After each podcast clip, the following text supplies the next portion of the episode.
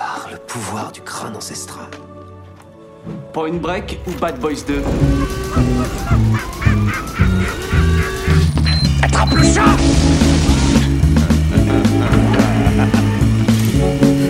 Et cette fois, John Wayne ne s'éloignera pas dans le soleil couchant avec Grayscale. C'est Gary Cooper, connard.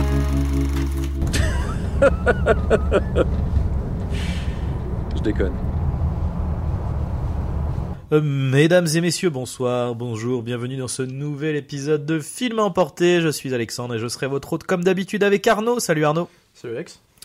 Aujourd'hui, nous allons parler d'un film pour Halloween, un petit, un petit film de frisson réalisé par Scott Derrickson, L'exorcisme d'Emily Rose, sorti en 2005, avec Jennifer Carpenter, Laura Linney, Campbell Scott, Tom Wilkinson, Colm Feore.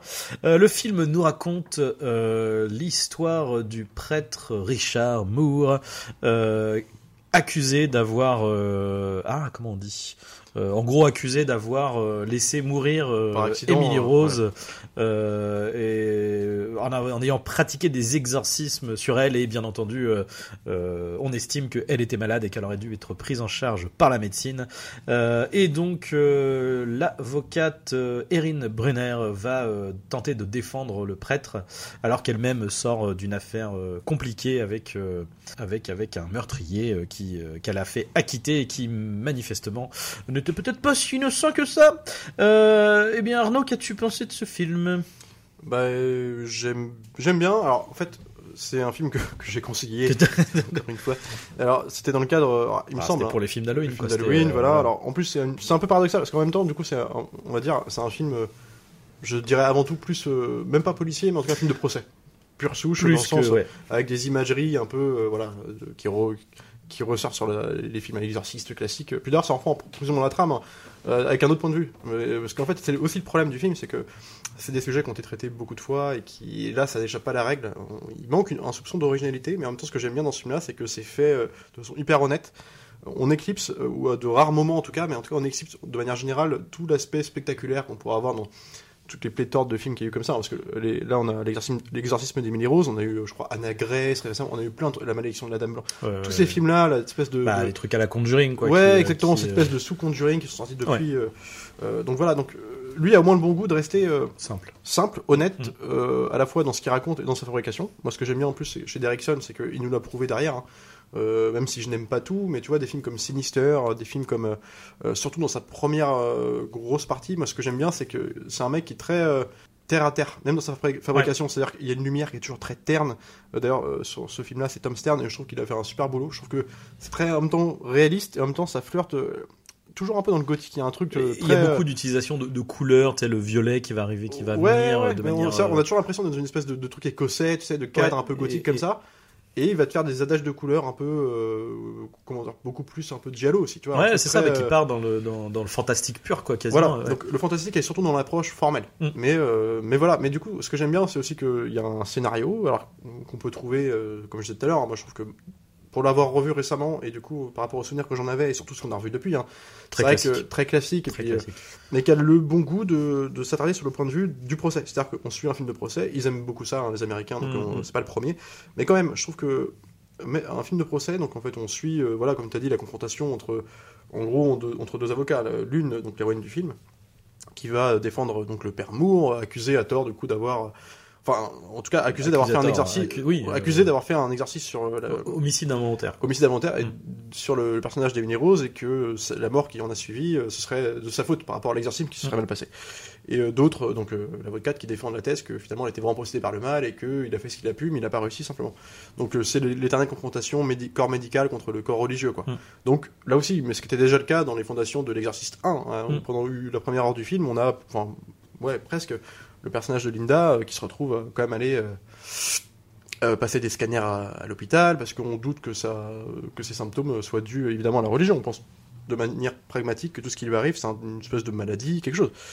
Et n'ayant pas la réponse, c'est là que le doute s'installe.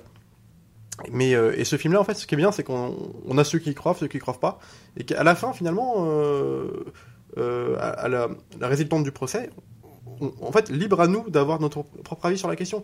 Alors nous, en tant que spectateurs, on nous montre des flashbacks un peu spectaculaires, effectivement on voit euh, un peu euh, les scènes classiques de possession, où tu vas voir de manière progressive. Ce que j'aime bien aussi, c'est qu'au début, euh, alors c'est toujours dans le cadre du flashback, les faits racontés dans le procès, on nous la voit, donc Emily Rose dans un campus universitaire de nuit dans sa chambre toute seule, qui voit des trucs bouger. Mais au début, ça commence timidement, comme dans tous ces films-là, jusqu'à les scènes de confrontation finale directement avec le démon, entre guillemets, de possession de directe. possession directe avec les corps, euh, tu sais, euh, pliés en arrière. tout ouais, ça. Il y avait ça aussi dans le dernier exorcisme, qui Ouais, n'était pas la pire ouais. d'ailleurs des, euh, de- des versions de, Des- ouais, de ouais. tous ces genres de films-là qu'il y a eu derrière.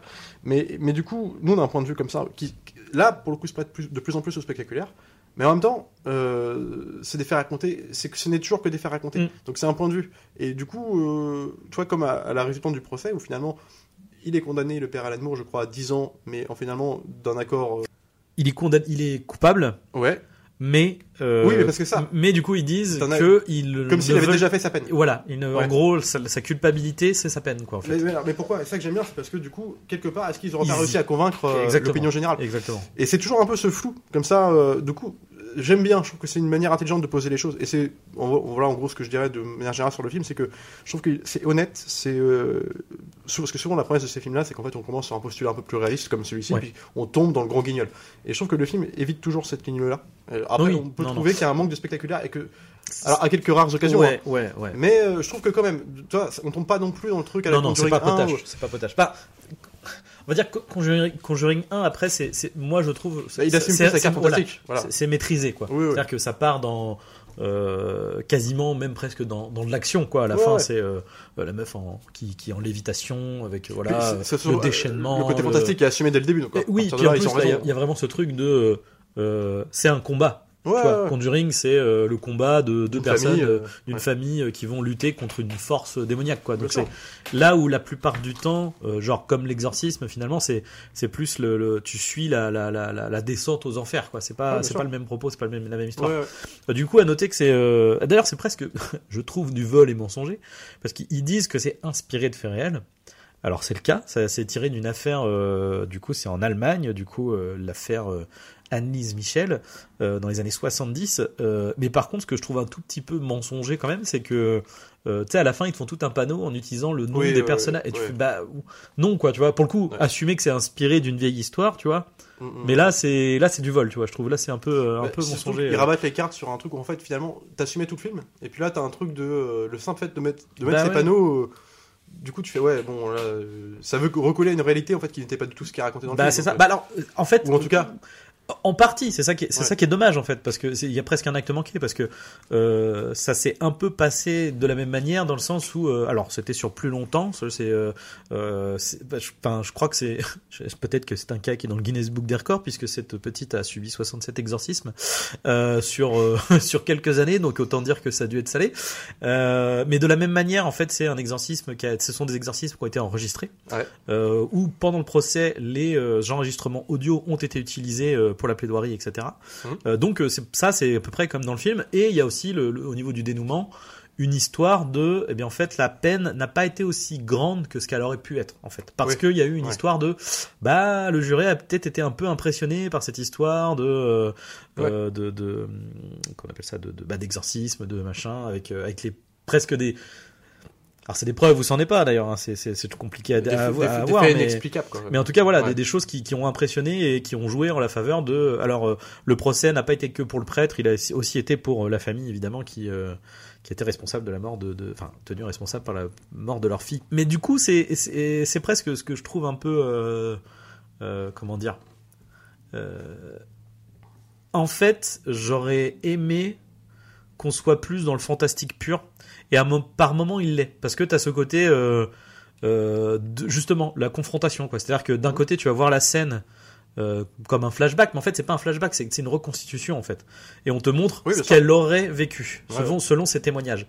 Et après t'as le le- l'avocat qui arrive qui fait oui mais en fait euh, non c'est juste que euh, elle a fait une crise d'épilepsie dans la crise d'épilepsie, il peut y avoir la sensation d'avoir son poids écrasé sur lui-même, euh, une espèce de rigidité, machin. Enfin, en fait, et du coup, tu revois les scènes en mode, bah, en fait, non, c'est peut-être effectivement pas, euh, euh, c'est effectivement pas du, du, du surnaturel, mais juste quelque chose de purement. euh, Mais en même temps, on instille le doute au fur et à mesure et t'as. c'est ça que et ça, c'est cool. jusqu'à la fin. Ouais. Mais Euh, mais et ben moi je trouve que c'est pas tenu jusqu'à la fin parce qu'à Ah la oui fin le, le côté euh, le prêtre, le surnaturel euh, euh, prend trop de pas sur le reste et, et alors que justement ces trucs de comment dire de de de, de ah il y a un médecin qui dit ah oui oui euh, elle était euh, comment dire, euh, elle était, euh, elle, elle souffrait de psychose, elle souffrait d'épilepsie, etc. Et un autre médecin qui, lui, en fait, finalement, on se rend compte qu'il était là pendant tout l'exorcisme et qui dit non, non, euh, moi, j'ai, je sais ce que c'est des gens qui ont l'épilepsie et une psychose, euh, c'est pas le cas. Et d'ailleurs, j'aime beaucoup cette, cette scène où, où il lui dit, euh, non, mais je, je, je sais ce que c'est, je sais à quoi ça ressemble, mais euh, les gens, euh, les gens psychotiques ou schizophrènes, moi, j'en ai pas peur. Et là, là, j'étais effrayé, quoi. C'était, c'était mais, pas mal. mais en fait, Mais- le doute distillé, enfin, du coup, oui, je suis d'accord qu'à la toute fin du film, je- là, pour le coup, on rentre dans un peu le, le spectaculaire que le Ouais. film essaie de repousser jusqu'à. Je parle pas en termes de rythmique, je parle vraiment de, de ce que ton, nous montre de- à ouais. l'image. Et mais tu vois, en même temps, je trouve que c'est bon. Après, c'est toujours le problème de ces films-là, c'est que c'est- il y a un moment, faut. Bah, faut prendre une faut direction, prendre quoi. une direction. Bon, là, je trouve qu'il la prend trop. assez tardivement pour que ça me passe, tu vois. Je- Il y a des films un peu euh, concurrents, parce qu'à l'époque, euh, moi, je, je reviens encore sur le. J'ai perdu le nom du réalisateur, pardon, mais qui était dans l'esprit phone footage de, ces films-là. C'était, euh, c'était le dernier exorcisme. En fait, on, on a un parti pris d'une gamine qui est, je, je fais pour la comparaison, qui, est- qui est C'est possédée. pas avec le prêtre qui, ne sait, en Et- fait, qui, qui, est un merde. C'est un menteur, en fait. Et- C'est un, C'est un charlatan. Ouais. Et moi, ce que j'aimais bien dans le film, je trouvais ça malin. Et que, encore aujourd'hui, je peux le défendre sur des trucs de vrais partis pris de scénario, même si je trouve que ça se casse la gueule à la fin, c'est qu'en fait, ouais, on part sur un charlatan, Mm. un faux prêcheur, un faux prêtre, euh, qui n'y croit tellement pas, qui dit euh, aux journalistes qui l'interviewent, parce que c'est un phone footage, euh, comme un reportage sur lui, Mm. leur dit, j'y crois tellement pas, je vais prendre une lettre au hasard qu'on m'écrit, on change 100 par jour, là. Si on me dit celle-ci est une petite fille dans la montagne, là, qui, est en gros possédée d'après son père, Mm. on va y aller, je vais vous montrer du coup, avec mes superflus, de, de- enfin, pour vous montrer que c'est une connerie, quoi. Et ça va la soigner parce que l'effet placebo, elle sera soignée. Mm. Il arrive, il fait toute une mise en scène avec des, des, croix, avec de la fausse fumée dedans et tout. Et Mm. du coup, c'est rigolo parce que ça déjoue un peu les codes de ces films-là. Puis du coup, tu t'as une attache pour le personnage, qui est un connard, un faux jeton, mais en même temps, voilà. Et il va se faire prendre au piège, que la fille sera possédée. Sauf qu'il n'y a pas que ça, c'est que dans le film, et là, c'est là où il assume pas ce truc-là, et que dans ce film-là, je trouve que c'est plus assumé. Euh, On nous fait tout un truc comme quoi le père, qui est en fait le seul qui garde la gamine, en fait. Ouais. Euh, aurait potentiellement eu des, des espèces d'attouchements sexuels sur la fille, enfin euh, dans le dernier, derniers exercices, hein, pas, pas Ah oui, d'accord, ok. Et, euh, comme quoi il aurait, alors je sais plus comment on apprend ça, mais qu'il aurait pu avoir des, voilà, soit de viol ou euh, en tout cas des trucs sexuels sur sa fille. Et euh, ce qui pourrait expliquer le fait qu'elle soit euh, de plus en plus, euh, toi, détraquée, tout ça. Mm. Et du coup, à la fin, jusqu'à la toute fin du film, c'est c'est ça. Ils apprennent que oui, mais en gros c'est ça. Il y a un problème de, par rapport à ce truc-là, et du coup tu fais, ok, bon, ils ont voulu faire une corde différente.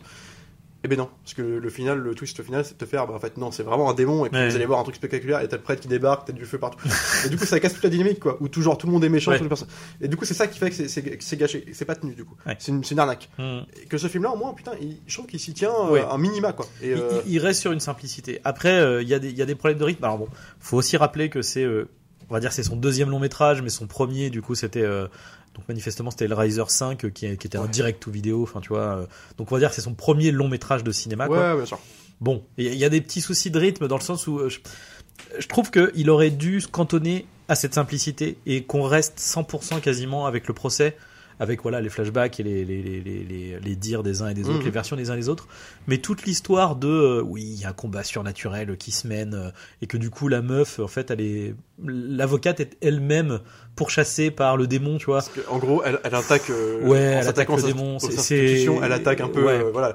Et, mais du coup, Et oui, mais ça, c'est dommage. Je mais c'est surtout hyper classique. En fait, c'est un truc Ouais, en plus, oui, oui. Tu t'es dans une enquête où toi-même tu vas sombrer dans. Mais sauf que ça ne va pas, ça va même pas au bout parce qu'en fait euh, finalement le bon le démon il est gentil avec elle, hein, il a poussé, euh, Ouais, euh, il a allumé un magnétocassette et il a éteint la lumière quoi le petit ouais, coquin, mais en même temps, en même temps, je suis d'accord. Mais il y a un côté, on va pas se mentir, hein, tous ces films-là, il y a un côté la fin des temps. C'était tous les, tous les trucs. non, mais, non, mais tous les trucs post Seven, tu sais. non mais voilà, les, les résurrections Quoi qu'il y a pas la voix de, il y a pas les, les genre la musique avec les chœurs dans celui-là. Non, mais t'avais aussi, je me rappelle, l'ange du mal avec Denzel Washington. Oh, ouais, ouais, Ouais, mais t'avais des petits truc, trucs comme ça, tu vois. Mais post Seven, tu vois. Et, et donc le film flirte avec ça, toujours. Ouais. Comme il, d'ailleurs, il flirtera aussi dans Délivre-nous du mal, hein, Ouais. on va pas se mentir. Mais ce que j'aime bien, c'est que même dans Délivre-nous du mal, des films comme ça qui ont plein de conneries dedans, il sait trouver des fois des petites Oui. images, de, des petits moments Je suis d'accord. de tension, d'imagerie qui, qui marquent un peu la rétine, quoi. Après en termes de ton, délivre-nous du mal, il est plus jusqu'au boutiste dans le sens où c'est plus proche d'un conjuring tu vois, dans, Ouais, dans ouais. dans, le- dans l'intention, tu vois. Ouais, puis il y a tout. Ça fait, ça fait vraiment pour le coup. Oui, Ouais, non, mais thriller. mais, mais là, mais là où je trouve qu'il y a ce truc de euh, le ton est pas, euh, il est moins bien il est tenu. pas choisi, euh, quoi, c'est oui, ça. Je suis d'accord. C'est et, et c'est et c'est dommage parce qu'en vrai ça pourrait être, enfin il manque pas grand chose pour que ça soit vraiment Un bon film, ouais, ouais irréprochable, tu vois. Et enfin irréprochable, je veux dire, tu vois, Mais, euh, propre, euh, quoi. mais déjà, tu vois, pour son premier, on va dire, vrai film de cinéma, t'as un truc aussi de direction. Je trouve que les acteurs sont tous assez impeccables. Ouais. Et euh, Laura Linney, c'est une actrice qu'on avait vue dans, dans plein de. Dans, alors, moi, je me rappelle des, trucs de, tous les Clint Eastwood des années fin 90. Elle jouait, euh, elle jouait beaucoup dedans. Je crois qu'elle jouait même d'ailleurs dans euh, le. Je pense qu'elle jouait pas dans. Alors, il y avait les pleins pouvoirs avec Gene Hackman, donc de, de Eastwood. Je crois qu'elle jouait la femme de Sean Penn, à vérifier, mais dans Mystic River. Enfin, elle jouait dans. Ah. On l'avait vu dans. Ah, je, je crois que c'est elle. On l'avait vu dans Truman Show. Euh, Évidemment, elle faisait la, crois, hein. elle faisait la femme de, de Jim Carrey dans Truman Show. Euh, donc voilà, c'est une actrice qu'on a vu beaucoup et qui, qui est super. euh, Enfin, elle le joue. qui est très, enfin oui oui. en- Elle le joue comme un. Toi, t'as l'impression de voir un vrai thriller policier, tu vois. Oui, c'est- Mystic River. ouais. Voilà, Mystic River. Euh, je trouve qu'elle est assez imparable. J'aime beaucoup l'acteur qui fait le père Moore aussi. Alors, Oui. j'ai pas, je n'ai pas son nom devant moi, mais euh, je- qui est tout en Tom. Wilkinson, ouais. Ouais, et puis qui, qui, qui arrive à faire un, un personnage attachant, tu vois, qui, qui fait qu'on peut se dire à la fin même au procès, euh, ça peut participer au fait que les gens finalement, ah, quelque part, est-ce qu'ils le croient pas, ou en tout cas, il y a un minimum de d'indulgence avec ce personnage-là. Mm. Euh, D'où la, la, la finalité de son procès. Et je trouve que voilà, je trouve qu'il y a quand même, voilà, tu vois, la direction d'acteur, j'aime beaucoup la photo. Mm. Euh, je trouve qu'il a une, il réussit à dégager du film une espèce d'ambiance, aussi par sa lenteur. euh, le temps qui est un peu, tu vois, qui est étiré. Enfin, il y a un truc comme ça qui marche bien. Jennifer Carpenter aussi ajoute très bien. En vrai, euh, Euh, qu'une actrice, qui- ouais, ouais. après donc bah, de- qui, qui fera Dexter du coup un an plus tard, mais qui fera aussi en quarantaine le remake de Rec. Bah, celle qui est sur l'affiche d'ailleurs, directement. ouais, mais bref, mais alors après euh, il y a juste un petit souci. Ah, mais je pense ça vient pas de son jeu, mais il y a des moments. On euh, parle en fait, il y a des moments de. Jennifer Carpenter. Ouais. Des fois, elle est ultra flippante. Ça marche trop bien. Ouais. Et parfois, c'est un poil ridicule. Mais je pense que c'est plus des histoires de, de rythme et de euh, de certains plans qui, qui la mettent pour le coup pas en valeur. Quoi. Et puis mais par contre, t'as des trucs genre le quand elle est en mode euh, avec son copain. Oui, ouais. Et que- ça c'est la, Ah là là, mais ça, c'est- mais ça, c'est là, l'image- la petite scène du Ah film ouais. que je. Ah, ouais, ouais. En fait, c'est capté à la fois l'imagerie, mais en même temps l'idée. Tu vois Ouais. Et l'idée Ah de la ouais. séquence, c'est quoi? C'est que le mec, euh, en gros, elle a déjà ses premiers symptômes un peu épileptiques, on ne sait pas trop. Bon, du point de vue du mec, on doute qu'il pense que c'est un truc comme ça, quoi. Donc, Oh, bah, il y a quand même eu la scène où, euh, dans l'église où il l'a vu euh, se, se avant? péter le dos. Ouais, ouais, bah alors, ouais, voilà. Bah, du coup, bref, il dort avec elle dans le même lit, tu vois, dans sa chambre universitaire, et puis en fait, en pleine nuit, le mec se réveille. alors, Elle est pas là. c'est sur lui la caméra, tu vois, tu vois pas la nana, tu fais. Alors, le mec la sent qu'elle est pas là, il fait, bah, qu'est-ce qui se passe? Et, et puis tu le vois regarder. En fait, la nana est juste par terre, de, un Ah, peu mais disloquée, et les yeux grands ouverts Ah sur ouais, lui. ouais, ouais, c'est Sans horrible, horrible. Puis avec une, une position des doigts, des. Et, et- Ah là et en même temps, horrible. tu vois, euh, avec une espèce de belle lumière, de, enfin, c'est pas surchargé. Non, non, non. Euh, même, je sais pas, co- euh, parce que je sais que pour les effets pratiques, enfin en tout cas les effets visuels du film, lui a vraiment insisté sur, alors, toujours en interview, vraiment le côté le plus practical possible, ou alors quand, quand ça l'est pas, il y a quasiment c'est pas des, d'effet. des hein. effets 3D mais qui sont en fait en prolongation, c'est-à-dire le visage lui-même est en 3D. Ça c'est par exemple les visions, Oui. on peut avoir les trucs. Les dedans. visages, Et ça marche euh, plutôt bien, tu vois, ouais. c'est plutôt soft Les finalement. visages déformés. ouais, Et euh, c'est comme une imagerie de tableau. Et d'ailleurs, c'est c'est beaucoup inspiré de peinture aussi. Alors, je saurais plus dire les, les références, mais c'est ça fait très un peu le, tu vois, euh, ce qui a inspiré Scream derrière, le masque de Scream, Ghostface. Oui, le cri. Tu. C'est c'est très ça. Donc, Oui, en fait, oui. c'est très soft. Et je trouve que du coup, il y a une petite imagerie qui s'en dégage, quoi. Mmh. Et qui est dommageable euh, quand ça va de plus en plus dans le spectaculaire. À la fin, le comment dire, le- l'exorciste final, avec euh, en plus les dialogues du coup qui sont pas. Je trouve que ça Les dialogues sont un pas peu la dynamique du fous. truc, quoi. Après en VO, je...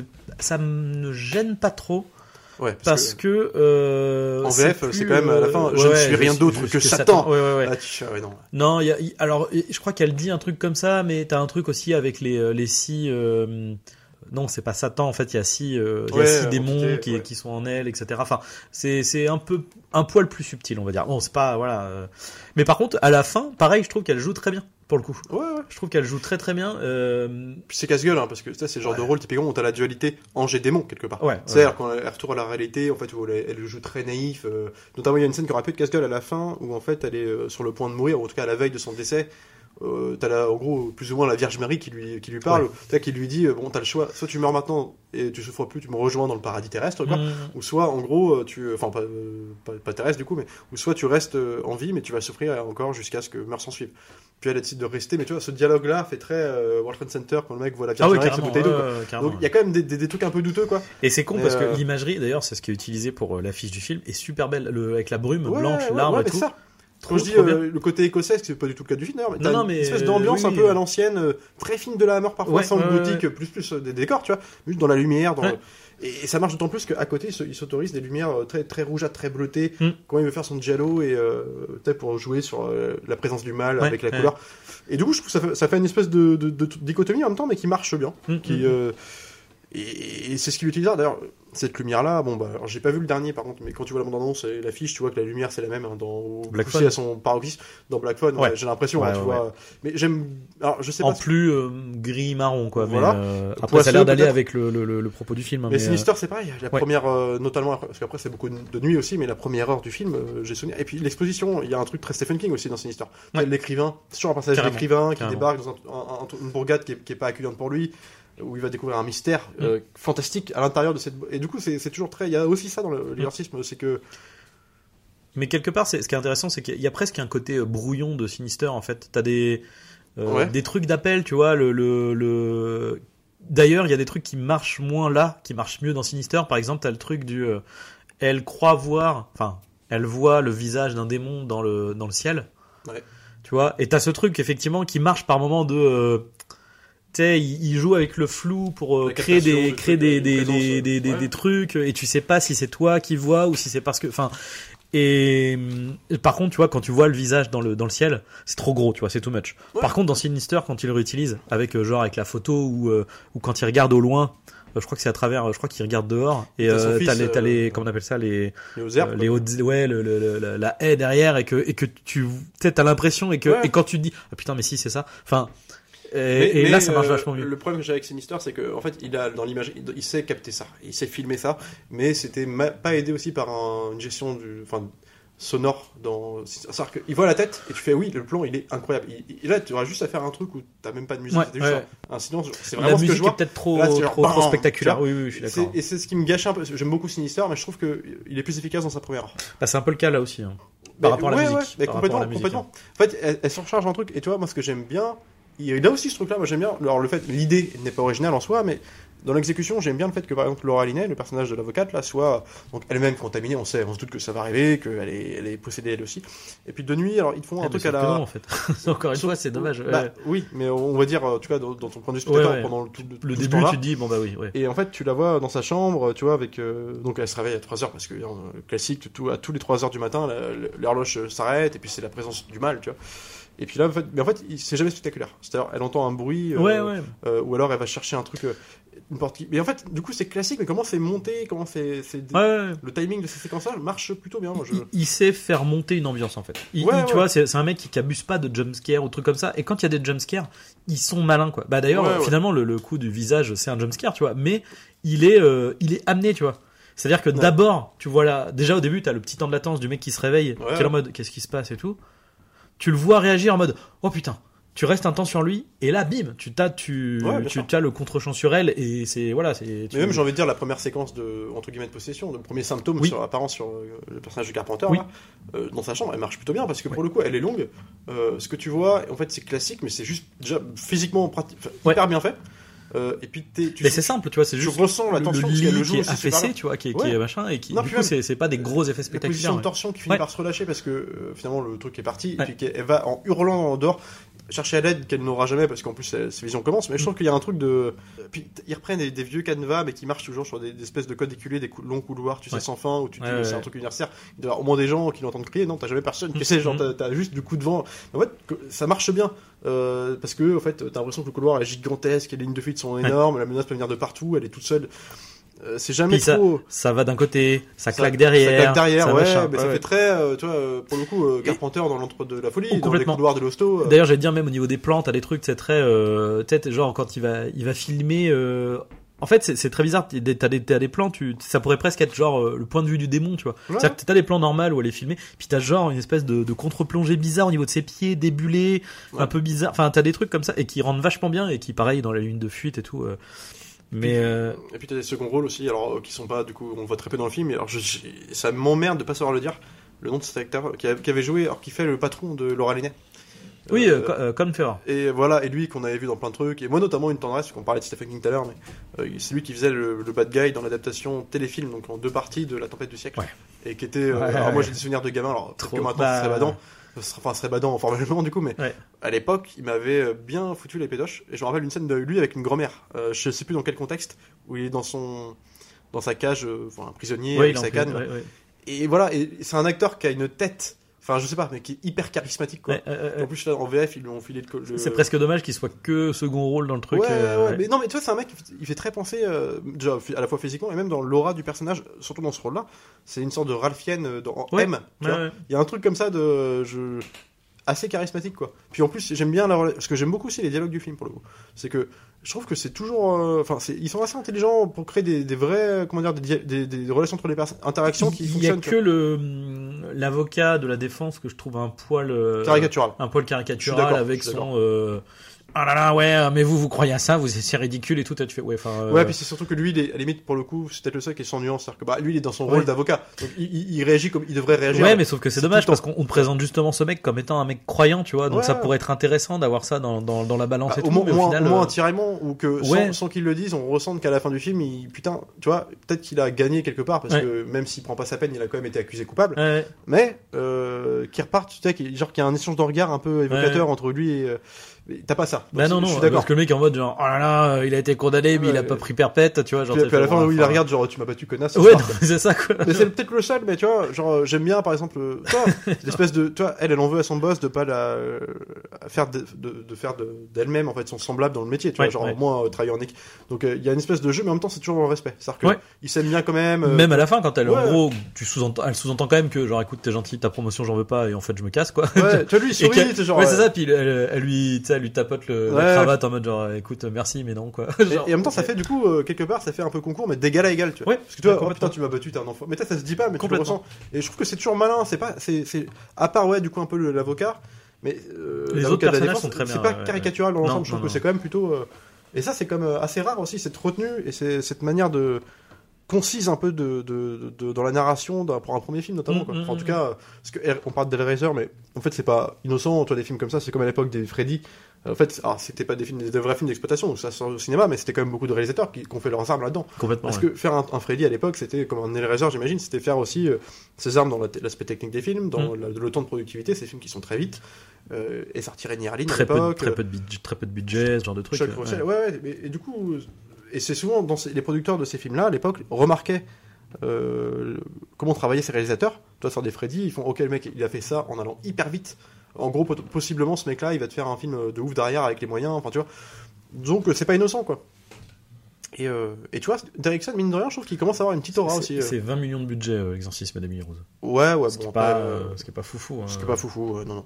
Mais, euh, mais bon, ça brasse comme du monde, tu vois. Y a, je pense qu'il y a quand même. C'est pas tellement le casting en réalité, parce qu'ils sont pas. Enfin, quoi que Laura Linney, peut-être à l'époque, j'en sais rien, mais c'est plus aussi l'aspect euh, euh, éparpillé choral du truc, tu sais, où tu passes de décor en décor Mm. avec euh, des personnages. tu. Je Bon, sais pas. Au je- final, t'as pas beaucoup de décors. Hein. T'as, t'as quoi? T'as Oui, 5, je t'as remarque que 5, j'ai réfléchi, t'as t'as 5 quoi? 6 décors T'as le hein. procès, t'as la. Ouais, ouais, ouais. T'as le procès, t'as l'appart de la nana, t'as la maison de, des roses, euh, et éventuellement t'as le, comment on appelle ça, Ouais. le, hum, euh, le, le prêtre, la, la barque du prêtre. Bah, il dort peut-être à l'église, je sais pas. Ouais, bah après, c'est peut-être des contrats d'exclusivité ouais. d'acteurs qu'on a rachetés sur. Enfin, tu vois, t'as- c'est pas fou. Hein. Parce que c'est qui? C'est Lionsgate en Et Qui c'est qui produit ça? C'est pas un truc à la con euh, comme. euh, t'as les petites prods de Non, l'époque c'est Columbia. C'est Columbia, ouais. Ouais, c'est Columbia. Euh, Columbia, mais du coup, il y avait pas. Parce que j'ai quand même souvenir d'un. En tout cas, à l'époque, ça a été mitigé, mais il y a quand même des bons retours. Moi, j'ai quand même une espèce de petite aura. Lakeshore, ouais, c'est ça. Une petite aura sur ce film à l'époque. C'était pas, tu vois, c'était pas ce que c'est devenu aujourd'hui, quoi. Les trucs de où t'en as 1000 par jour là.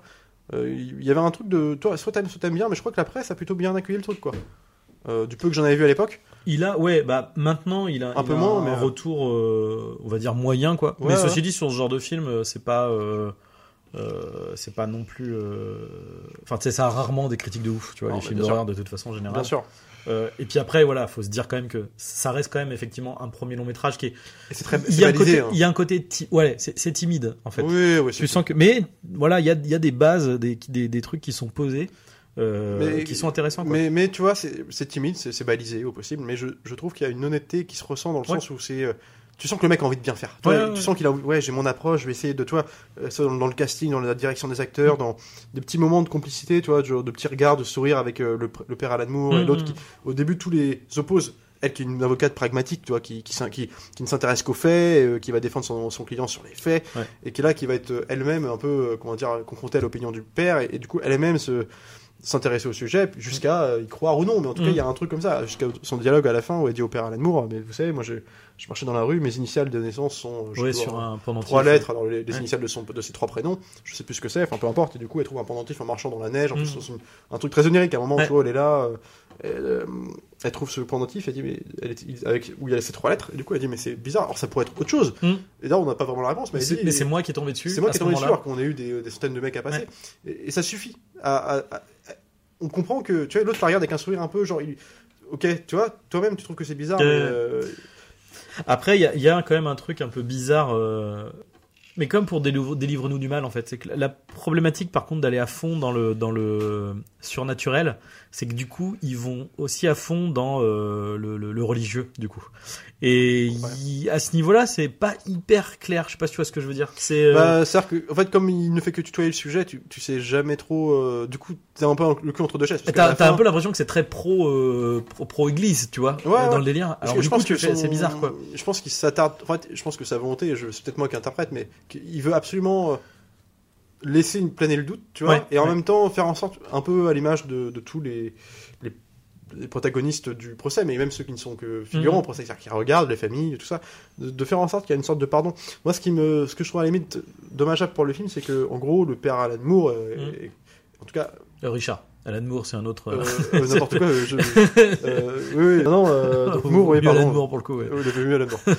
Euh, bah lui en fait en gros on le suspecte de quoi? D'avoir potentiellement entre guillemets indirectement tué la gamine quand même Oui. donc t'as la famille des victimes on peut imaginer une haine qui se alors qu'il en joue pas c'est bien mais en même temps à la fin on- toi le fait de rédemption du personnage éventuel le fait que de manière générale on, on- par concertation publique Ouais, ouais. on dise que finalement on t'accuse coupable mais t'as fait ta peine parce que quelque part euh, il y a peut-être que t'as aussi euh, convaincu des gens autour de toi et ben tu sens jamais euh, l'évolution des familles, des, des gens qui sont Ouais, contre lui à la fin éventuellement. tu. C'est ça qui est dommage, ça manque de force à Bah ce ouais. raconter. Et, et, et du coup, ça manque aussi de recul, je trouve, parce que là où justement, euh, dans la vraie histoire qui s'est passée donc, en Allemagne, la famille aussi était dans le box des accusés en fait. Ouais. Et du coup, il y avait dans ces défenses, alors du coup, ils ont, ils ont, voilà, ils ont, ils ont payé, enfin, ils ont, ils ont été condamnés. Euh, mais t'avais aussi cette chose de, euh, ouais, mais en fait, c'est notre croyance.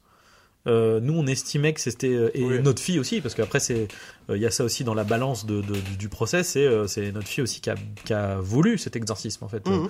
Et à un moment donné, c'est bah c'est notre croyance et Et c'est légal. et c'est légal et du coup voilà, il faut, faut aussi prendre ça en compte et accepter dans le dans les choix qui ont été pris quoi. Mhm. Et et du coup, ça je trouve que ça permet de sans être trop dans euh, le comment on appelle ça la parce que là t'as quand même tout un délire de euh, oui il faut que les gens se rendent compte que les forces du mal existent quoi t'as tu fais ouais enfin euh, c'est wow, c'est bizarre quoi Le sujet, est, pas- le sujet est plutôt malin, mais sauf que c'est amené un peu par moment avec les gros sabots. bah c'est c'est surtout dans la continuité narrative, c'est-à-dire que en fait, le mec pendant un moment il s'y tient, ça marche bien, c'est nuancé, c'est nuancé, puis Ouais. à la fin il faut terminer. et C'est c'est fait, c'est fou est resserré, Ouais. ça- euh, et c'est c'est problème. Et même si oui effectivement ils tombent pas dans le alors euh, l'exercice final, mais à part ça c'est jamais trop spectaculaire, même formellement en tout cas. non, non, le propos de- le devient parce que quelque part il faut finir le film et c'est Ouais. ça t'as un espèce de dernier tiers là qui va trop vite et qui va trop loin euh, Et, et c'est dommage parce que du coup, avec la plaidoirie de fin de, de, de l'avocate, il y a un truc comme ça qui fonctionne, de euh, où elle dit euh, moi je suis quelqu'un du doute. Et la problématique de ce de, de ce qu'on de là où on est, c'est qu'on essaye de poser quelque chose comme étant avec des faits scientifiques, sauf qu'en fait, là on est dans un cas où on ne sait pas, Ouais, où ouais. il y a possibilité de quelque chose et de l'autre quoi. alors attends tu vas Et- tu m'expliqueras une scène aussi euh... bah attends je te laisse finir je, je- Et, et- et du coup, justement, tu vois, là, il, il retutoie le truc de on va remettre de la subtilité et on Ouais, va ouais. mettre de l'ambiguïté, etc. Euh, mais voilà, qui est, qui est, qui est, euh, qui est un peu euh, mise à mal par cette histoire de, de des forces du mal, puis avec le panneau de fin, quoi. Avec euh, oui, euh, Emily Rose voulait que voilà, euh, mais euh, justement les, les gens prennent conscience de, des. alors Ouah, ça et moi c'est ça que j'ai pas compris alors je, je t'ai revu mais toi là il y a une lettre que qu'aurait écrit Emily Rose Oui. euh, mais en fait elle intervient à ce moment-là et pourquoi pas avant? C'est quoi ce truc qui fait que à la fin elle lit la lettre en fait elle- Parce que en fait lui, euh, le prêtre, c'est pour ça qu'il dit je veux parler, je veux euh, qu'on m'interroge, je veux être à la plaidoirie, parce que euh, je, il faut que les gens sachent euh, l'histoire d'Emily Rose Ouais, ouais. et son point de vue. Et du coup, c'est pour ça qu'il sort cette lettre-là Tu l'avais la gardé fin. au préalable. Qu'il euh, garde à la fin. Ouais, ça. Mais effectivement, il y a un truc un peu de dans un vrai procès, tu vois, tu fais pas ça. Et d'ailleurs, je pense que l'avocat regarde, fait attends, mais t'es sérieux, t'as une lettre de, de la de parce que ça le dédouane, tu sais, ça. Non, mais ouais, puis il y a pas que ça. Je veux dire, non sans ça le dédouane, il y a pas que ça, tu vois. Genre là, en gros, on le confronte à un corps médi- tout un corps médical qui lui Mm. dit, mais c'est tout, tout ce qui lui est arrivé est possible. Ça peut être une crise d'épilepsie, ou, Mm, ou en tout cas, mm. qu'il soit sujette à l'épilepsie. Et donc Mais ça règle pas le problème en fait. ça règle pas le problème. Non, mais je veux dire, Ça, ça, ce ça, que je- ça empêche pas qu'elle soit folle, le fait qu'elle écrit ce truc. Com- complètement. Mais ce que je veux dire, c'est que ça, par contre, ça, justement, lui, il, il pourrait s'en sortir à la fois par cette lettre dès le début, mais aussi, enfin, en tout cas, euh, l'aider à s'en sortir, mais aussi par, par la présence du médecin qui, est- qui avait assisté à l'exercice. Ouais. Alors, dont, dont on se défend le truc, euh, bah oui, mais Lui, en il fait, voulait je lui ai fait promettre un Ouais, d'honneur, il il pas voulait pas, y assister. Mais il n'empêche que, du coup, c'était intéressant. Tu vois, Oui. dans le, le- le- un des sujets principaux posés par le film, c'est la confrontation Médical. classique, hein, médicale religieuse. T'as un médecin, un religieux qui ont assisté tous les deux à l'exercice, dont un qui a participé carrément. Bah, mêlés euh, tous les deux, euh, en quoi les- cet exorciste a. Comment, co- comment l'autre l'a évalué en tant que spectateur du truc et médicalement, comment il Mm. Ouais. peut apporter sa touche. Et du coup, c'est dommage qu'il soit un peu balayé. En plus, Ouais. c'est un personnage qui est assez charismatique au début. Enfin, tu te dis, euh, le mec, il, il revient en, par touche, tu sais, à la fin du film. Et, Mm. et il, il aurait pu avoir une plus grande importance dans le procès. Tu vois, ça aurait été. Bah, après, c'est parce que si à partir, enfin oui, non, mais ça aurait été, après, ça ça aurait cassé plus- euh, le truc du truc. Bah, ouais, ça aurait été plus intéressant et d'autant plus que. euh, Mais après, Et tu dis, c'est vraiment, c'est vraiment mec d'honneur le, Ouais. le, le père, parce que attends, il, c'est c'est aussi intéressant. Dans... Bah après, comme il le dit, il fait moi je m'en fous, euh, je suis prêt même à faire de la prison. Ouais. euh, c'est pas le, le problème. Euh, Il y a un truc qui est hyper intéressant, mais par contre, la problématique. Et d'ailleurs, je pense que c'est ce que le c'est ce que le, le réal a dû se dire, quoi. C'est qu'en fait, ça va dans le sens du film de procès, mais pas dans le film d'horreur en fait. C'est-à-dire qu'un truc qui est intéressant, c'est la confrontation de, de justement de, euh, de au niveau d'un procès. De, euh, c'est pas parce que t'as un spécialiste qui arrive qui va dire quelque chose, tu fais, oui, mais en fait, moi, je vais pouvoir trouver un, un autre spécialiste Ah oui. qui va te dire autre chose avec les mêmes infos. Et, euh, et du coup, tu as ce truc de. Euh, euh, qu'on appelle ça, qui est hyper intéressant, tu sais, avec non, non, mais ne, là vous induisez le, le, le merde, le, le témoin dans une direction, objection, machin. Mm. Euh, et du coup, ça aurait, ça aurait donné ça, tu vois. T'as au début le mec qui a côtoyé Emily Rose, qui lui a donné euh, ses médicaments pour, parce que lui il est en mode non, non, c'est de l'épilepsie, c'est machin. Mhm. Après, t'as un autre médecin qui apparaît, et lui qui est en mode, mais en fait, euh, moi c'est juste, j'ai lu le dossier, et, euh, et du coup, ouais, non, mais si, c'est ça, quoi. Et du coup, tu fais, bah ouais, et à raison, tu vois, la défense commence à dire, bah non, mais attendez, vous dites ça du dossier, mais en fait, vous en savez rien, en fait, c'est c'est une Ouais, possibilité, et vous, vous arrivez, et vous dites, ouais, c'est comme ça que ça se passe, etc. Et du coup, d'avoir l'autre médecin qui fait, moi je l'ai suivi, moi je vous le dis, je sais ce que c'est, ce n'est pas de l'épilepsie, c'est machin. Et là, du coup, t'as, t'as, t'as du, t'aurais du débat et du, euh, Bah, du point de vue, ouais. du, euh, mais, mais par contre, le truc, c'est que c'est intéressant dans un film de procès. Effectivement, dans un film d'horreur, enfin, qui se veut fantastique horreur, tu, tu, tu te perds un peu dans des trucs, quoi. Non, puis surtout, euh, après, alors, ils essaient de contrebalancer ce truc-là, ce manque-là, par le fait ça, fon- cherchent. ça fonctionne pour aller dans une direction et dire non, non, c'est du fantastique, il y a bien un démon et Puis, machin, mais. mais puis ils essaient de- d'excuser ce manque-là aussi par le fait que bah du coup on passe notre temps à chercher un médecin qui serait en désaccord avec ce qu'ils se disent, mais on ne trouve pas, tu, tu penses bien parce que et du coup mais alors c'est vrai que du coup ça puis ça bloque peut-être aussi un peu le film sur rythmiquement parlant, c'est qu'en fait du coup la question est qui taraude tout le monde, elle est, elle est répétée, répétée, Bah, ça n'avance pas, ça n'avance pas, puis en fait on se concentre à ce moment-là sur les flashbacks du, du truc Ouais. qui font avancer plus l'histoire que Bah c'est ça que le procès. Voilà. Le truc c'est qu'en fait l'existence du médecin devient un twist en fait. Tu Ouais, vois. ouais, ça devient un twist de. Parce que du coup, tu balayes un sujet qui aurait pu être. euh, Puis surtout faire de- du procès, parce que je pense qu'un film comme ça, ce n'est pas les scènes fantastiques. Même si alors, c'est toujours plus, mieux quand elles sont réussies, je trouve qu'il y en a quelques-unes réussies, mais c'est pas ça le plus important. Mmh. Ce- C'est le procès. Mm. Et la dynamique du procès, comment il est régi, l'ampleur qu'il va avoir, et le- comment il va marquer tout le monde. Et- Et, je trouve et- qu'à la fin, tu, tu sens pas que le truc va marquer tout le monde. Et tu ben c'est ça, et d'autant plus que c'est dommage parce qu'il y avait euh, justement avec cette histoire de de- d'exorcisme qui a été euh, Ouais. et tout le monde va entendre ce truc-là. Là, c'est le puis d'ailleurs c'est ce qui c'est ce qu'ils veulent faire dans le film. hein, c'est le point culminant de l'horreur de putain tout le monde est confronté à ce truc-là. Ils sont en mode ah ouais, c'est chaud quoi. Enfin euh. Et, et- ben oui, et en fait, et sauf qu'en fait c'est pas si marquant que ça finalement. Tu vois, un vrai truc comme ça, un- enfin, du coup, après, premier film, tu peux pas lui. Puis il faut le vendre aussi, mais moi, je pense que le vrai tour de force d'un film comme ça, ça aurait été de, de- de rester que dans le procès et de faire un vrai film d'un huis clos de procès pendant une heure et demie. Mm. Mais Et, dialogue, et que les, et que les images et les et les, et les, euh, soit des trucs annexes, les trucs audio qui font que tu Voilà. ouais, ouais, je suis Et puis que tu as une certaine euh, ambiance qui se, qui se dessine et surtout qui change. Euh, Mm. Tu vois, que les protagonistes, euh, il y a un truc non mannequin qui se commence à se former où en fait on est.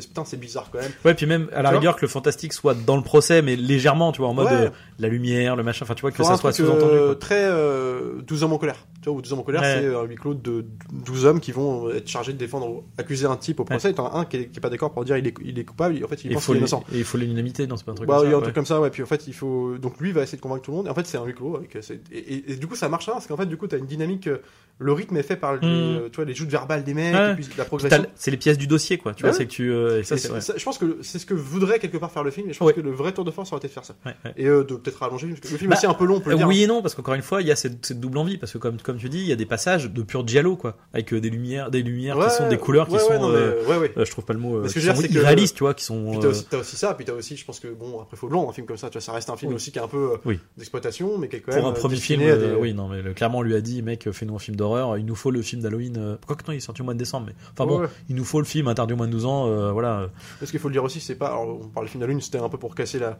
C'est pas vraiment le film de, qui, de, de terreur absolue. hein. C'est vraiment pas le film qui est fait pour ça, mais. c'est plus un thriller de, un thriller fantastique Ouais, euh, de ouais, juridique, euh, quoi. Euh, Et Deliveroo du mal reprend un peu cet alors sauf que le Deliveroo du mal qui sortira plus tard est plus un truc complètement assumé de, Ah là, c'est du fantastique. de, euh, de ouais, série B, euh, d'action, tu sais, où on en voit plein à la gueule. Conjuring, c'est supernatural. Hein, je veux dire, c'est littéralement. Mais en même temps, j'aime bien aussi ce petit film pour ça, parce qu'il Mais y a, y un côté, euh, tu sais, on assume là, c'est vraiment, tu vois. ça, euh, ça, fonc- ça fonctionne. C'est Puis avec des petites imageries sympathiques toujours. De, moi, je repense à Eric Bana pour le coup, qui joue bien Mm. dedans, parce que pareil, encore une bonne direction d'acteur.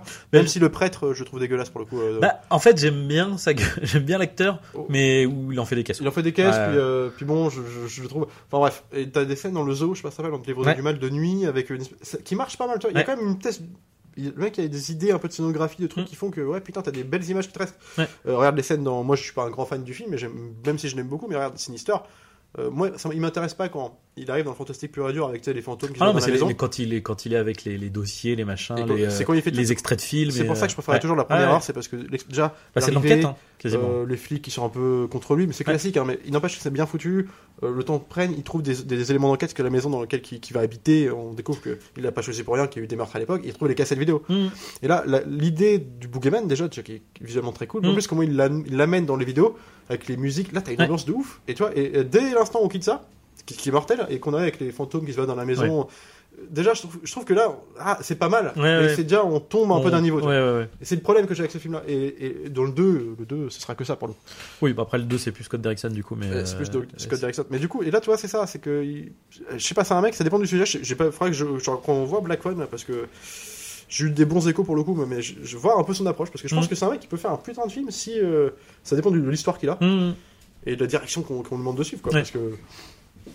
Parce que là, c'est pareil, dans, toi, dans l'exercice des lumières rouges, je trouve que putain, il y a quand même une vraie ambiance qui s'en dégage. Il y a un truc où je suis quand même pris par le film, qui est Mm. quand même pas un film euh, hyper spectaculaire. tu vois. Non, non, fois, non, euh, Puis en plus, c'est classique. Alors, tu Ça reste deux heures qui passent, euh, non, qui passent Et c'est assez bien foutu dans le montage, dans ce que ça raconte, dans- enfin en tout cas dans les échanges entre les protagonistes, en tout ça. Je trouve qu'il y a une vraie petite tension qui s'en dégage. Mm. Et puis à la fin, bah, le château de cartes s'effondre un peu, mais c'est toujours.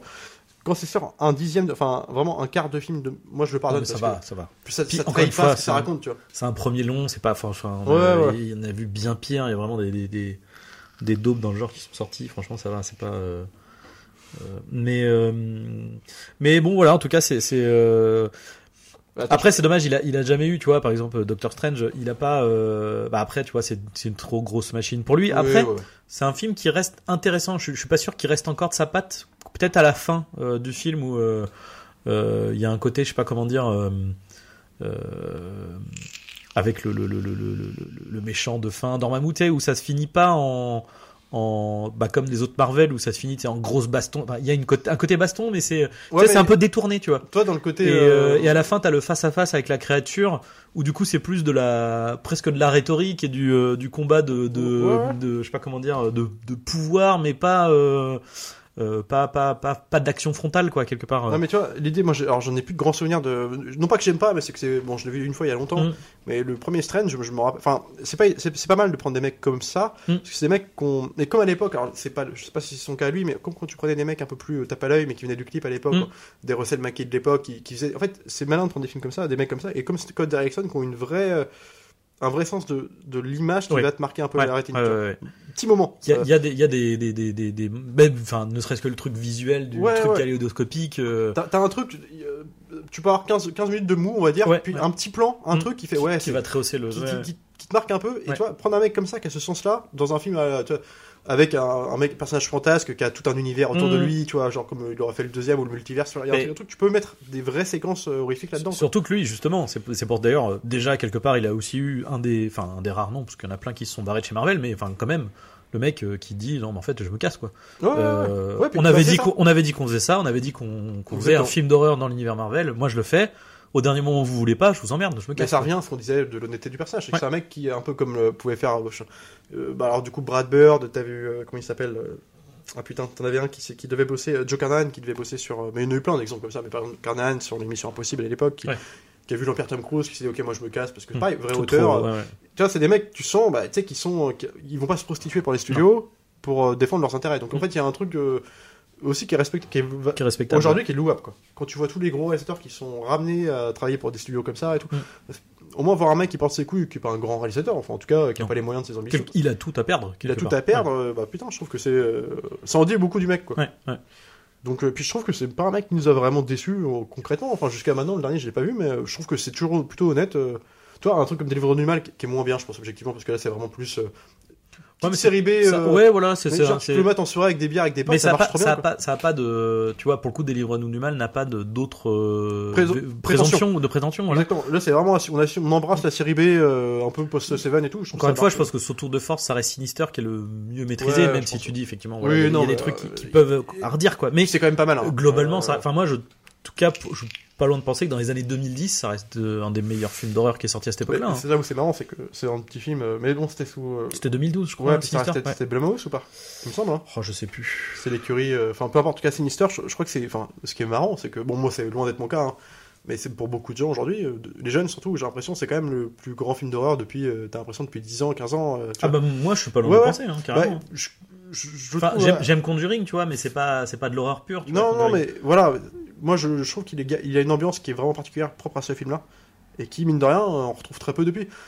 Euh, des films d'ambiance euh, qui, je pense, sont plus maîtrisés comme des trucs comme Hérédité et tout ça, mais ça flirte là-dessus. C'est pas oui, pas pareil, oui, mais ça, flirte sur une espèce de, de, de- toi, d'oppression constante, oui, oui. même ce qu'on montre rien. T'as un truc de- dans la mise en scène qui fait que dans le scénario, dans l'ambiance, euh, C'est Blumhouse, ouais. ouais c'est Blumhouse, il me semblait, hein, parce que c'était l'époque, Ouais, ouais. post Paranormal Activity, tous ces trucs-là, euh, Inside Use, euh, donc euh, ouais, mais c'était la bonne époque de Blumhouse d'ailleurs, parce que je trouve qu'à l'époque ils avaient des, quand même des bons concepts, c'était, euh, puis ils exploitaient à fond le truc du on n'a pas de thunes et on vous fait un truc sans thunes, mais avec du coup des idées de contraintes, tu sais, de films comme ça. Le premier Par- Paranormal Activity, ça coûtait que dalle, évidemment, on le sait tous, mais c'est un Mm. putain. Alors après, ça a été racheté, je, je sais pas si c'était fait directement. Alors, il a coûté 10 000 dollars. Ouais, dis- non, mais c'est que ça a été racheté par Blumhouse, mais c'était pas un truc euh, sous le. Non. les- toi, Bah le- non, parce que c'est Oren Pelli qui l'a l'a réalisé. ouais, toi, des l'a trucs réalisé comme produit, Inside. Use, comme et tout, genre, c'était la promesse de Blumhouse qui est toujours, d'ailleurs, on n'a pas trop de thunes, on vous fait un truc pour moins de 10 millions ou 15 Ouais. millions, je sais plus. Et je trouve qu'il il profitait de ce manque de ce petit budget pour faire toujours des, avoir les idées de contraintes, tu sais, un peu, euh, et ça marchait. Et là, aujourd'hui, bah, il y a moins de créatifs, il y a plus de, bah, Mais faut aller vite. Il y a peut-être plus de thunes aussi chez Il Blumhouse il maintenant. y a plus de thunes, il faut aller vite, et puis maintenant, il y a sans vergogne, on, on te repompe des grandes Ouais, sagas, ouais, ouais. bon, Halloween, euh, genre, on vient de ressusciter les morts, et d'ailleurs, il est même pas content Insupportable. d'en faire un, un autre après The End. euh, bah, limite, moi, ça me dérange pas, parce que le contrat, il est signé depuis le, premier, depuis le deuxième. Oui, non, mais bien sûr. Le c'est, 2 de euh, 81, si tu vas partir là, faites-en 1000, j'en ai rien à foutre. Quand tu vois Jason Voorhees euh, en présenter comme James Bond, qui arrivait comme Jason dans, dans, dans le générique du début, en train de trancher la. Tu fais, oh non, mais qu'est-ce que c'est que ça? Mais, mais c'est rigolo. Mais enfin voilà, c'est des mecs qui, voilà, je pense l'Empire de l'argent aussi, qui, qui ont fait perdre au studio le- son empreinte. Tu vois. Bah après c'est toujours pareil, c'est aussi une- c'est une- c'est un enfin qui tu vas chercher pour faire ça? Quand tu vas chercher Scott Derrickson, il n'y a pas de souci, tu vois. Euh, Pelli quelque part euh, sur Paranormal Activity, il avait il comme c'est son film qu'il a fait Ouais, lui-même, ouais. qu'il a produit, il a été au bout de son concept, tu vois. Ouais. Donc euh, donc il avait une idée, voilà. Mais euh, mais si tu prends des des Des faiseurs. des faiseurs, ça ça marche pas. Mais tu vois, bah, c'est comme pour, euh, je pense, parce que dans toutes les, les, les, les- les séries un peu comme ça, de, de je pense à Annabelle, où t'as le 2, tu vois, qui sort de la masse. Alors sympa. que ça, ça, ça sort de nulle part, parce que t'as, c'est dans une grosse machinerie. T'as Annabelle 1, euh, tu vois, très blockbuster, tu vois, Oui, c'est oui, blockbuster d'horreur. Complètement. Euh, le bon, le 3 n'en parlons pas, mais mais euh, mais tu vois, le 2, il, dé- il dénote complètement. Ouais, tu fais le voir, a- t'as un vrai retour au film d'époque. euh. Moi, le 2, il me fait penser à des films comme 1922, tu vois, qui était une adaptation de King par- sur Netflix, mais qui était- on reprend une espèce d'atmosphère de l'époque avec les costumes, avec tout ça, puis on t'en fait un espèce de truc hyper honnête, euh, tu vois, hyper euh, primaire aussi dans l'approche de l'horreur. David Sandberg, ouais, c'est ça. Ouais, et, et ben c'est pareil, il y avait aussi le cas de Ouija 2. Ouija qui était un Oui. de première. Le 2, c'était Flanagan qui avait Oui. récupéré le projet, donc euh, le mec de Hunting Hill House et tout. Et en fait, ça donnait un film tout de suite beaucoup plus abordable. Ouais. Qui restait dans sa, dans espèce de sa patine de série B un peu blockbuster. C'est ça, c'est le mec de, dans le noir. Ouais, ouais, bah voilà. Ouais, mais tu vois, dans le noir, c'est un, un concept qui avait été donc. On avait fait un long métrage, métrage, un, court métrage sur YouTube qui était ouais. plutôt réussi d'ailleurs. Le film était, il était moins parce que bah, voilà, le concept ne tenait pas sur les heures 40, Ouais. mais il y avait quand même dedans. Ça regarde bien la petite scène d'ouverture Ah qui, ouais, était- ouais. alors, qui, était- qui reprenait un Mais concept même dans le film, hein, il y a des trucs Ouais, t'as des petites imageries. C'est juste que, bon, après, tu, dès l'instant, tu, tu crées un lore là-dessus et que tu veux créer une origine au personnage, t'as pas envie de savoir. Enfin, tu vois. Bah, c'est ça, puis tu perds, en du coup, tu perds en originalité, quoi. Enfin, Mais bien vraiment, sûr. Et puis bon, tu deviens un truc d'action presque à la fin où c'est spectaculaire. Et, bah non, et, mais bon. D'ailleurs, il me semble qu'il y a un épisode d'X-Files qui est très euh, dans ce délire-là, euh, euh, dans le même délire avec euh, une créature à moitié euh, invisible. Dans noir, jour, ouais. Et euh... ah ou c'est Fringe? Putain, je bug. Enfin bref, dans dans dans dans, dans ces trucs-là, quoi. Mais tu vois, c'était, moi je trouve que c'est une- une- un bon petit. Alors même si le cinéma d'horreur, je trouve, revient. Alors bah, t'as encore des conneries qui ressortent, mais je trouve que t'as eu. euh, même j'aime beaucoup, beaucoup Scream, même les- la trilogie, on va dire originale. Ah oui, j'ai peur. si, euh, Je t'ai- non, non, pas, Je le, pensais pas que le tu parlais du dernier. Pas le dernier. Non, Non, absolument pas. Non, mais justement, parce que, à part le 3, mais bon, je le compte quand même parmi les trois phares, quoi. Allez, dire. ça passe. Parce que quoi. tu avais, c'était une époque où en fait justement, c'est- c'est- ils ont été accusés ces films-là euh, d'a- d'avoir euh, défoncé le cinéma d'horreur et à Mm. raison quelque part, même si j'aime bien les films, ça n'empêche pas. Mais c'est qu'ils ont créé, mais comme Ils ont Conjuring créé des films d'horreur, genre de euh, trucs, hein, ils MTV, ont. c'est-à-dire, ouais. on prend des acteurs de série euh, de la mode du moment, donc euh, t'avais les Dawson, tout ça, les Buffy, on te faisait, euh, on les met ensemble, on te fait un truc avec euh, filmé à MTV dans les campus américains, Ouais. avec euh, on mélange comédie horreur, fausse complicité avec le spectateur. Puis ça donnait des trucs qui faisaient pas peur. Bah, donner la chaîne. Moi j'aime bien parce que c'était mon époque où j'étais gamin, donc t'avais les souviens l'été dernier. Les... Après Scr- Scream, il y a des trucs qui sont quand même, euh, tu sais, au niveau de la violence, qui sont, Ouais, ouais, non, mais c'est pas sont ça. quand même pas. euh, Moi Scream 1 j'aime beaucoup. ouais. En fait c'est juste que ça. Même le 2, hein, alors la scène d'intro du 2, elle est. Le est 2, badante, euh, quoi. le 2, je me demande même si c'est pas celui qui a les meilleures scènes d'horreur. Ouais, ouais. Mais euh, bon, si on oublie la scène d'ouverture du premier, mais tous ces films-là, moi je les aime bien. C'est juste que les films derrière, bon après je comprends, ça, ça a fait en sorte que les films d'horreur soient moins pris au sérieux. Parce qu'à l'époque des années 70-80, c'était quand même des films euh, barbares et qui avaient un message souvent un peu socio-politique ou en Oui, fait oui. un truc où en fait c'était le t'avais pas envie de voir ça c'était des trucs qui dérangeaient tout le monde qui Mm. étaient vraiment euh, tu vois et que Scream a, a allégé complètement tout ça donc après moi il y a des trucs que j'aime bien Oui, oui, Mais, oui, euh, c'est vrai que pendant film qui 10 ans, ça de se trouvait cinéma, avec des machin. trucs. Ouais. il, a fallu attendre des genres des, des collines à des yeux de Alexandre Aja qui reprenait le classique de enfin le classique que, que, que je trouve dégueulasse d'ailleurs de, de Wes Craven pour en faire un truc euh, premier degré euh, Mm. malsain la scène de- qui te dérange en tant que spectateur ouais, tu vois et là c'est revenu à ça et même quelque part même si les mots beaucoup moins bien on l'avait regardé ensemble mais euh, tu vois le, le remake du Massacre à la tronçonneuse de, de Marcus Nispel Hmm. le premier à l'époque, tu pas, t'as plein de trucs de, de planques sur les culs et tout Ouais. ça, mais n'empêche que c'était déjà premier degré, quelque part. Oui. Le ton, c'était, euh, Oui, oui, là c'est que c'était plus, c'est pas premier degré, mais que c'était trop il- film pour ados, quoi. Puis il avait réussi quand même à faire le personnage du flic qui était, euh, qui était pas du coup dans l'original, Mm. de Early Armey, qui est quand même euh, vachement. Moi, je, je- il y avait quand même, ça reprenait ces tons-là. Mais après, c'est- normal aussi que quand t'as un film, ça, parce que ça marche, c'est pas que dans le film d'horreur en fait, euh, Ouais. mais euh, tu vois, quand t'as un film qui, qui fonctionne, qui cartonne outre mesure, Ça fait des bébés. en fait, ça fait, c'est ça, ça fait des petits, et malheureusement, ça fait pas forcément des meilleurs, euh, voilà, euh, comme euh, du coup, tu, donc euh, post-scream, euh, mais Paranormal Activity, accouché de plein de fun footage, euh, et il y en a que trois ou quatre qui sont bons, c'est même les, sagas déjà existantes comme les Euh, Halloween qui sont transformées oui. pour l'occasion de Scream, pour le ressembler à Scream. Oui. que Halloween 5, 6 c'était nul déjà, mais Mm. bon, on va depuis longtemps. C'était Halloween, quoi. Oui. Euh, quelque part, entre guillemets, même dans la nullité du truc. Dans le, Et Halloween 20 ans après, c'est pas Halloween. Ouais, euh, C'est- Scream. Ouais. Tu vois, C'est Josh Harnett, c'est Ouais, Michelle Williams, on va chercher les, les ados, les machins, campus ouais, américain, euh, tu sais, on change de ville, Jamie avec euh, des blagues, des avec machins, des blagues, ouais. Michael Myers. Il y a un truc, l'imagerie, même la patine, c'est Ouais. MTV, tu vois. Ah bah c'est carrément, c'est de la coup, série télé. Hein, le film dans la saga. Du coup, je l'aime bien, moi, parce que je trouve qu'il y a un truc de simplicité euh, pure souche dans le film, tu Ouais. vois, qui fait que c'est classique, mais ça marche. Mais, Mais, euh, euh, voilà. voilà. pareil pour les, tu vois, quand Saw est sorti, bon bah t'as eu tout le droit à- au truc de torture porn et puis de, de euh, tu sais, de je sais pas comment dire, de les jeux dérangés, tu vois. Oui, bien sûr. Euh, Bah, Escape Game, on Conjuring, pas pareil, ça tu vois, sans- Con- sans- Conjuring qui a cartonné, bon bah voilà, t'as eu euh, tout le, bah non, c'est même le Conjuring verse, hein, parce que tu Ouais. et Annabelle, euh, et, Et la si, Blanche, euh, et la nonne et tout le bordel là. Même si So, euh, souvent, est... bon, moi aussi, euh, est pris un peu comme le, le premier euh, tremplin qui a, qui a lancé ces films-là. Mais moi, j'aime bien rappeler qu'il y a eu Cube aussi avant. Il- non mais bien euh, sûr, il y a, tout- il y toujours, ça, il y a toujours un, oui, bien Et sûr. qui n'ont ouais. pas le succès de vois. Oui, oui. Mais ce que je veux dire, pour en revenir à tout ça, on parlait de tout ça, c'est parce que justement, euh, je trouve que cette période de Sinister, de Emily Rose, c'était voilà, c'était le moment, le à partir de 2005, où ça revenait à un cinéma plus primaire, plus Oui. premier degré, euh, où on reprenait le- au sérieux le genre, de- le genre Ouais, horrifique, quoi. Et, euh, et voilà, c'est pour ça, à l'époque, j'avais souvenir d'un plutôt bon retour. En tout cas, il y a eu un peu de bruit sur ce film-là, Mm. en tout cas par la presse. Alors, ça s'est un peu calmé avec le temps.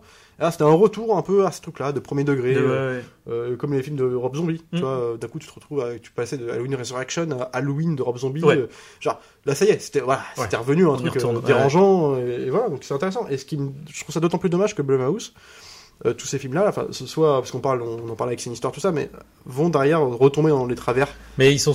tu vois, de, de, de la société actuelle finalement, c'est de foutre des trucs euh, communautaires, des trucs, euh, quand c'est pas communautaire, c'est euh, au second degré co- constant, on se En fait, un peu du genre. Ouais, mais le truc, c'est que eux, je trouve, se sont pris au sérieux, en fait, justement. Tu vois, ou du coup, Bah, on va ouais. faire des trucs euh, autoréflexifs. Avec sur, de plus en plus euh, de thunes. euh, Ouais, plus, voilà, donc on a euh, un Halloween qui parle d'Halloween, quoi. Tu fais, mais en fait, enfin, ça ne veut plus rien dire, votre truc, les gars. Un Halloween qui parle d'Halloween sans, sans en comprendre ce que c'est en Oui. plus. Donc il y a un moment où tu fais, bah ouais, mais du coup arrêtez. Et ça se prend au sérieux quoi. C'est, C'est. euh, voilà. Mais. Enfin, euh, ils ont pris ce que, ce que, ce que Disney a fait sur Star Wars et ils ont fait, Eh, on va le faire sur Halloween. C'est une bonne idée de faire ça, tiens. Ça, remet d'autant plus en lumière, Non, en non. valeur, un mec comme Derrickson qui lui n'a jamais bougé en fait de sa Oui. ligne droite. euh, et euh, justement, c'est pour ça que je suis, je suis quand même. euh, faudrait, faut, faudrait que je, je faudrait qu'on regarde les derniers parce qu'il ouais. paraît que c'est quand même pas mal en Ouais, plus. Et, et je le sens même dans l'annonce qu'il y a un truc que tu sens que ça doit être fait un Mm. peu à l'ancienne, artisanale, tu vois. Ouais. Donc, Puis euh, Hawke a l'air cool dedans. euh. ouais, ouais. Puis j'aime bien, toi, c'est un mec qui a fait des, donc, qui a été amené à faire des gros projets comme euh, Doctor Strange, qui a marché, je, je crois à l'époque en tout cas. Oh, Doctor Strange, ouais, Euh, carrément. qui lui, typiquement dans le film, faut, genre tu passes par là pour faire des, tu tapes des recettes, des films Ah ouais. euh, et tu fais tes propres projets derrière. Mais en vrai, euh, moi j'aime bien quand t'as des, des, des, des réals qui, qui, euh, euh, qui font de l'horreur ou des trucs comme ça et qui, en fait, c'est des réals qui Peter testent. J- Tu sens ouais. que c'est des mecs qui testent, quoi. Et c'est, c'est pour Comme- ça que j'aime bien James Wan aussi, tu vois, quand il fait Aquaman. Ouais. Tu sens que le mec il se fait plaisir, quoi. C'est, euh, Comme vas-y, on t'a donné euh, 150 millions et vas-y. Peter euh, ça- Jackson ça à l'époque de quoi. Bad Test One Dead qui se fait derrière, Ouais. euh, Peter le Sartano quoi. Carrément. Bah, puis même entre temps, il avait fait, euh, du coup, fantôme contre fantôme. Ouais. C'est pareil, tu vois. tu- c'est pour ça que je parlais de- du numérique, du machin. euh. qui font leurs armes sur des pro- petits Ouais. projets, mais comme je parlais de, de la saga Freddy, elle est, moi je suis pas fan du tout de la saga Freddy pour le coup, même si j'aime bien le premier, le 3 est sympa aussi, mais ce que je veux dire c'est que, parce que je, je suis pas trop, euh, moi j'aime pas trop le mélange euh, comédie-horreur, même Mm. bien, bien fait, c'est même le loup-garou Londres, moi j'ai jamais été très fan parce que je, le mélange me sort toujours du film, C'est bizarre. mais voilà, mais par contre, Bah, c'est, antinomique, en fait. Le truc, c'est que le rire te désamorce. bah ouais, mais du coup je, je sais pas l'émotion que je dois ressentir Ouais, le je suis film, c'est toujours le, et pourtant c'est considéré comme un formellement c'est incroyable, tu vois, mais euh, je parle du loup-garou de Londres, Mm. mais après du coup les Freddy, ce qui est pas le cas, c'est même le premier c'était un, un super film culte, C'est cool, Parce que dans l'idée, c'est- en plus l'idée est incroyable, Mm. tout, ça, ils ont pris un vrai Pokémon, mais c'est pas un chef-d'œuvre de mise en scène. Même s'il y a des scènes non, bien non, dedans, non, toi, c'est, ça reste artisanal. Parce Ouais, fait, ouais. ça n'a jamais été un génie, si tu veux. Mais, euh... Oula. non, non, moi, je, je, pense pas que... Non, non, même lui le dit, enfin, genre, lui était considéré parmi les maîtres Oui, de l'horreur, mais lui il aime pas le cinéma d'horreur à la base, Ouais. il l'a toujours dit. Moi, je me dis, mec, du coup, il voulait, lui, ce qui est marrant, c'est qu'il voulait faire, il voulait faire ses petits projets de, alors, il a fait un film de, sur la carrière d'une violoniste avec, euh, comment elle s'appelle, l'actrice euh, multi-oscarisée qui joue dans Pentagon Paper, Meryl Streep. C'était ses vrais projets, alors je Ah sais pas comment ça s'appelle, mais c'est des petites suites qui sortaient de nulle part, qui n'ont pas du tout été reconnues, parce que lui, bah, il a été bouffé par ses succès de Scream 1 Ouais. et tout ça. Et sur la Scream 1, moi, moi qui l'aime beaucoup, déjà, on peut juste, euh, quelque part, il y a un truc de facho là-dedans. C'est quand même à la fin, le, pour les défenseurs de films d'horreur, surtout de l'époque, j'imagine, moi j'étais pas encore euh, assez grand pour comprendre, mais des mecs qui défendent le cinéma d'horreur qui est un peu mis de côté parce que balayé en disant c'est un cinéma qui est pas intelligent. Mm. Le message de Scream 1, et même des autres, c'est de dire quand même, bah, le cinéma, euh, c'est le cinéma qui fait qu'on est des tueurs en fait, tu vois. Donc t'as ce truc qui est pas forcément hyper. euh, Oui, il y a un peu de ça. ouais, donc, ouais, ouais. je peux comprendre qu'il y, a- il y a des gens qui détestent Scream pour ça, par exemple, pour dire ouais, mais ça a engendré non seulement cette décennie-là, mais en plus le côté, eh, on prend le genre, on prend non seulement de haut, puis on- moi, je trouve pas, parce que finalement, euh, ça se moque de codes de un peu éculés de films d'horreur, mais par des mecs qui eux-mêmes vont reprendre les codes derrière. Et puis ça rend quand même. Enfin, tu vois, tu sens que le mec il rend hommage à Halloween et des trucs comme ça, donc et qui respecte certains Moi, trucs. j'ai toujours défendu ce parti pris-là, puis en plus, il y a un vrai hommage aussi à toute l'atmosphère vidéo club de l'époque. Il y a vraiment ce truc-là dans ce film-là, tu vois. Et exactement ce qu'on fait sur notre podcast, tu vois. Je trouve que le film en parle. C'est exactement ça euh, à quoi je pense, tu vois. Donc, euh, je suis pas d'accord, mais je comprends qu'on puisse le penser. Hmm. Et ce que je veux dire, c'est euh, pourquoi j'en reviens à ça? Je sais plus. Je sais plus. Et donc voilà, on vous conseille le, le film. Euh, non, non, parce que là, c'est vrai qu'on est parti. Euh, Wes Craven. euh, Wes Craven. Non, mais voilà, euh, ça n'a jamais été les des projets. euh, ça- trouve- Meryl Streep, tout mais ça. tu vois, Wes Craven, donc il a lancé la licence euh, donc de Freddy. Mais justement, on parlait de ça. Voilà, les, gens font beaucoup leurs armes dans les petits films d'horreur pour Ouais. faire des gros trucs incroyables derrière. Ré- Il y a quand même eu Rennie Harlin quoi, euh, dans Freddy 4, euh, qui a fait donc Freddy 4, quoi, qui a fait du coup derrière Peur Bleue et euh, tous les trucs genre Au revoir à jamais. C'était avant ou après Die Hard 2 Euh, C'était avant. Avant, et qui ouais. a fait après Die Hard 2, enfin Ouais. Cliffhanger, tu vois, qui a fait. Mais parce que c'est des mecs qui ont été repérés sur leur. Leur, leur facilité de production, leur, leur efficacité en temps de production. Genre, tu nous, putain, il nous fait des scènes d'effets spéciaux comme ça en deux, deux semaines, Ah, ouais, ouais. Les producteurs, ils le savent. ils- les Silver, ils les reprennent là-dedans. Tu vois, t'as eu Chuck Russell qui a fait The Mask derrière, Mm. euh, qui a fait le 3, qui était plus intéressant pour moi, mais qui a fait aussi euh, The Blob. Et t'as eu plein de mecs qui venaient de ça en fait. Et donc du coup c'est intéressant. Souvent les mecs qui commencent par des petits films d'horreur un peu, tu sais, euh, artisan, artisanal, là, sais, plus plus là. Et bah derrière tu, ils sont sur des gros studios. euh. Mhm. Donc c'est pas inintéressant de voir un mec comme Derrickson faire Strange derrière. Mm. Mais c'est vrai que du coup, ce qui est un peu dommage, c'est que. euh, Après, ils c'est- ils le problème- de leur personnalité. Voilà, le problème c'est que là, il tombe dans une machine qui est trop, trop grosse. Ouais. Et que ça, euh, ça serait bien de le trouver sur un gros projet, mais pas dans une, tu sais, une grosse licence, un truc trop. euh, euh, qui, où il se fait bouffer, tu vois. C'est. Oui, il perd trop de personnalité. Quoi. Ouais, tu, au final, ça dénote presque de le voir, de voir son Doctor Strange au milieu de tout ça. Tu fais. Bah, Puis après, après sinon euh, il passe producteur, puis tu te retrouves avec des James Wan qui vont produire. Alors même si moi je suis intrigué, parce que c'est toujours un truc qui m'intrigue ces films-là, mais tu sens que ça va être. euh, qu'on a déjà vu ça un milliard de fois, le truc de Megan, tu sais, des films comme ouais, ça. ouais, ouais. Et, euh, mais bon, en même temps, dans la tradition des petits films de genre des années 90-80. Après, c'est ça, ce qui, est, ce qui est bien avec James Wan, c'est que tu sens que quand il. Bon, le problème, c'est que des fois, il, bon, il produit pour la thune. hein, je veux dire, le. Conjuringverse, il y a un moment donné, euh, c'est pas possible. Mais effectivement, tu sens que c'est quand même un mec qui, aime. pas vu le 3, qui aime ce. Faut pas. oui, oui, Ah, tu vois, c'est l'exorcisme d'Emily Rose, mais en nul, tu vois. Ouais, ouais. Genre vraiment, c'est. Parce que c'est le même délire avec le procès, le machin. Ouais, Sauf qu'en fait, on te vend ça, et en fait, non. En fait, après, ils font une autre enquête et euh, non, partent sur autre chose. Non, c'est nul chier. euh, C'est une catastrophe. Euh, c'est euh, ah puis là vraiment c'est la gueule d'une série télé euh, de tu vois une série télé moche de, de, 2000, de 2015 tu vois c'est vraiment Ouais. Euh, voilà, c'est une catastrophe. Avec le avec le flashback en sépia avec tout le bordel Ouais, tu vois ouais, genre, enfin, bref. Euh, enfin bref du coup euh, bah, on, on vous conseille quand même euh, À l'aune de, de tout ce qui se fait, en Ouais. tout cas, de manière euh, 90% de ce qui se fait en cinéma d'horreur aujourd'hui, c'est intéressant de revoir un film comme un, ça. c'est un petit film sympathique Ouais, euh, Qui, qui, se, qui se refait très bien pour la période Voilà. d'Halloween. Faut pas s'attendre à avoir un truc spectaculaire d'horreur pur et dur. C'est pas le euh, truc le plus voilà. Non, c'est sûr que si vous voulez, bon, vaut mieux voir l'exorciste, tu vois. Oui, Effectivement, euh, oui. là, il y a pas photo quoi. pas c'est sûr. Mais mais ça reste très sympathique et ou au moins euh, la filmo de Derrickson du coup qui est Sinister. Ouais, puis qu'un euh, vrai mec, euh, c'est honnête, c'est honnête, du, début jusqu'à la fin, donc. euh, voilà. Donc voilà, c'était notre notre retour sur ce film. Euh, merci à tous. Pensez si vous avez aimé à liker, partager, commenter bien évidemment sur vos réseaux sociaux préférés, sur vos plateformes préférées.